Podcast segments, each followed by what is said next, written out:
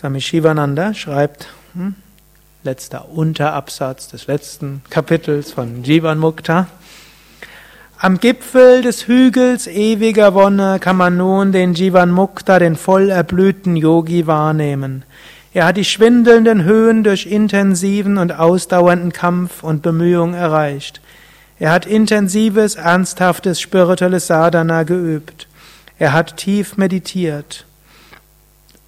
Er hat geduldig und fleißig weitergemacht, er hat viele Hindernisse überwunden. Er ist durch Verzweiflung, Kummer und auch Niedergeschlagenheit hindurchgegangen. Jetzt ist er ein Leuchtfeuer für die Welt. Denke daran, dass auch der Jivan Mukta genauso im Sumpf von Samsara vegetierte wie du selbst. Das ist eine etwas drastische Aussage, aber ich glaube, manchmal können wir das verstehen fühlen wir, wir vegetieren im Sumpf des Lebens so dahin. Ich hoffe, ihr habt auch andere Erfahrungen, auch jetzt schon. Ich gehe eigentlich davon aus. Du kannst ebenfalls diesen Gipfel emporsteigen, wenn du nur willst.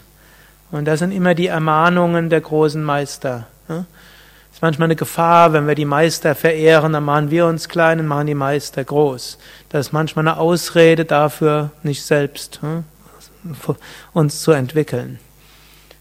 Es ist gut, Hingabe zu haben, weil über Hingabe können wir uns auf jemand anders einstimmen. Aber es ist gut, dann an uns zu arbeiten und selbst zu erfahren.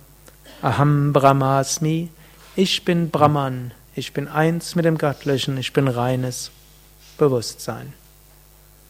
Harium Tazat.